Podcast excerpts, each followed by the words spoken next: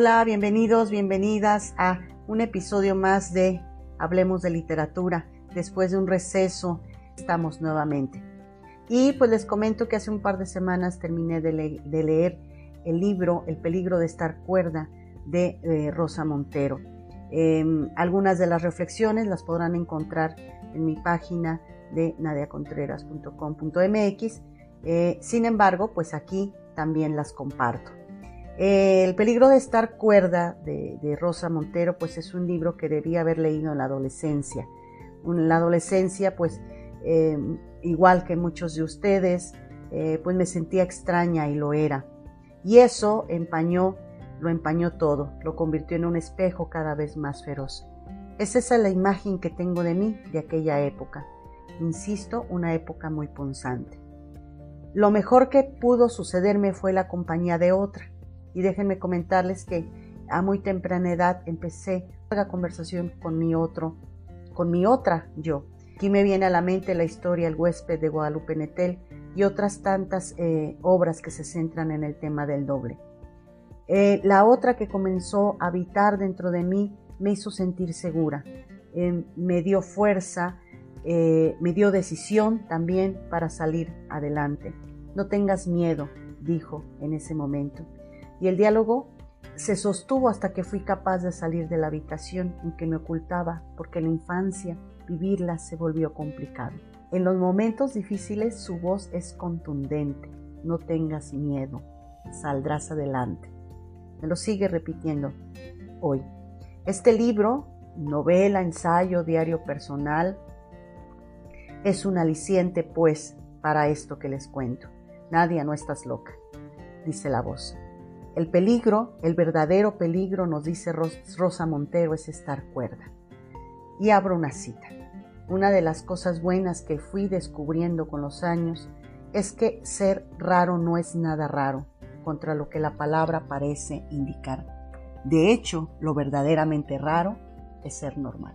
Eso nos dice Rosa Montero. Ser un poco más raro de lo habitual tampoco es infrecuente. Si en algún momento nos perdemos en el laberinto de la inconexión, si nuestra cabeza se vuela, no debemos de preocuparnos tanto. La puerta de salida es la creación. Así lo fue para mí, así lo sigue siendo. Bueno, más adelante eh, habla sobre la creación, ¿sí? Sobre la creación misma. Ningún genio fue grande sin un toque de locura, decía Séneca. O Diderot. Cuán parecidos son el genio y la locura. Y por genio, insisto, hay que entender todo tipo de individuo creativo sea de la calidad que sea, porque estoy convencida de que el peor artista y el más sublime comparten la misma estructura mental básica. Ya lo señaló la formidable y depresiva Clarice Linspector. La vocación es diferente del talento. Se puede tener vocación y no tener talento, es decir, se puede ser llamado sin saber cómo ir. Me doy cuenta, pues, que puedo permitirme volar. Es maravillosa esta, esta cita larga de Rosa Montero.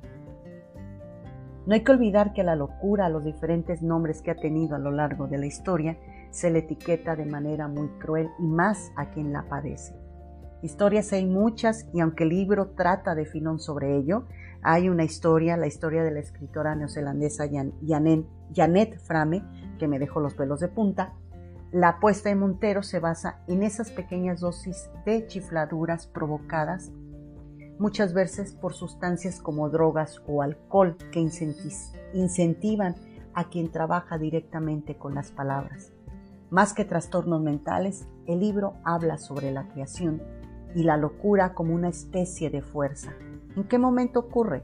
¿En qué momento esa fuerza, esa pulsión nos separa de las actividades cotidianas para tomar lápiz y papel o encender la lápiz. De esto va el libro. Recojo dos frases que dan directamente en el blanco. La existencia de la literatura es la prueba evidente de que la vida no basta, decía Pessoa. La siguiente frase.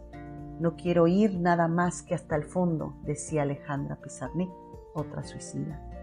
Y la psicóloga Lola López Mondejar también habla de ese impulso total y cita al filósofo Todorov, que se consideraba a sí mismo un aventurero del absoluto. Autoras y autores con cuadros psicológicos y psiquiátricos interesantes se hacen presentes. Por ejemplo, Virginia Woolf, Stevenson, eh, Dalí, eh, Fitzgerald eh, y, su, mujer Zelda, Pablo Picasso, Silvia Plath, entre otras muchas. Ah, Rosa Montero aborda, es un libro bien documentado, eso sí, el tipo de locura necesario para el acto creador. Una especie de espejismo, pudiéramos decirlo. La escritura, más allá de las voces de Freud y de todos estos psicólogos que, que han estudiado estos temas, tiene que ver con la luz, los reflejos, las intuiciones iluminadoras. Sí, es un proceso doloroso, pero que finalmente nos lleva a salirnos de lo convencional. ¿Por qué es doloroso? Porque no solo se trata de ver la apariencia, el fingimiento de lo que somos, sino lo que ocultamos en nuestras profundidades. Y voy a explicar esto con un fragmento que, que arroja mucha luz a esta intención. Dice, la realidad tiene para mí esa misma dudosa consistencia. A veces parece ser un arrecife amable y bello, pero por debajo se agolpan las tinieblas sin forma ni sentido y habitadas de monstruos. O también, para no ponernos tan tremendos, ¿has visto por casualidad alguna vez de día una discoteca en la que la noche anterior te lo has estado pasando genial? En la oscuridad, con las luces estroboscópicas y los neones y los metales brillando bajo los focos, con la música retumbando, los sillones de terciopelo mullido y los vasos llenos de bebidas iridiscentes, el lugar parece un sitio formidable. Pero ay, pongamos que te has dejado olvidada las gafas y que regresas a la mañana siguiente a recogerlas. Una bombilla mortecina ilumina un espacio raído, sucio y mísero. Las tablas del suelo están astilladas y llenas de manchas, las paredes sudan humedades y el tapizado de los sofás muestra tantos estratos de mugre pretérita que hasta te maravilla haberte sentado sobre eso y no haber salido embarazada. Pues bien, ese es el decorado al que me refería, y esa es la descorazonada realidad que se intuye detrás. La existencia es una discoteca barata vista a la luz del día, y sí, al igual que el delirio del psicótico, es una defensa de su mente que se esfuerza en dar sentido a un mundo incomprensible. Las novelas son delirios controlados para intentar apuntalar una realidad demasiado precaria. Hay en el libro una historia que lo cruza lado a lado, la de la otra Rosa Montero. Sí, la otra Rosa Montero que firma libros, asegura presentaciones, envía flores, se enamora, su único novio fue aquel joven chiflado, y finalmente le pide a su hermano que vaya, se presente a Rosa Montero, la verdadera Rosa Montero, y le entregue una carta. La carta desgarra. ¿Quién finca la existencia propia en la existencia de alguien más? Rosa Montero, es decir, Bárbara Jovellanos vive sus últimos días y precisa dar ciertas luces sobre su actuar. El hermano es quien hablará sobre sus continuas recaídas e internamientos. La carta es desoladora, aunque no para Bárbara, que ha construido la historia de Rosa, paso a paso, libro a libro, éxito a éxito. La descolocación, podemos llamar así a la locura o a la patología mental, debe ser sana incluso aún en el acto creativo, alejarnos del sufrimiento. Es esta la idea que Rosa Montero plasma en los últimos capítulos. Yo seguiré dialogando con mi otra en esa realidad formidable, para, parafraseo, llena de luces estroboscópicas y los neones y los metales brillando bajo los focos, con la música retumbando, los vasos llenos de bebidas iridescentes. Una cita final, una cita para cerrar este diálogo en Hablemos de Literatura.